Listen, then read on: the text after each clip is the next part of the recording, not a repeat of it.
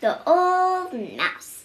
There was an old mouse who went for a walk every day. The old mouse did not like children. When he saw them on the street, he would shout, Go away, horrid things! One day, the old mouse was, was taking his walk. All at once, his suspenders broke and his pants fell down. Some ladies came by. Help! Help! cried the old mouse, but the ladies screamed. Your pants! Your pants have fallen down! And they ran away.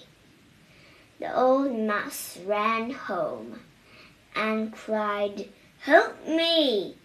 But his wife only said, You look silly in your underwear, and gave him a pat on a hit on the head.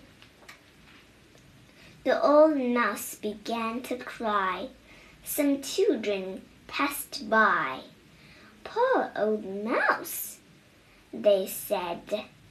We, we will help you. There is some chewing gum. It will hold your pants up very well. Look, cried the old mouse.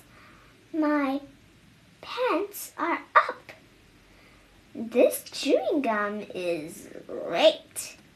This these pants will never fall down again.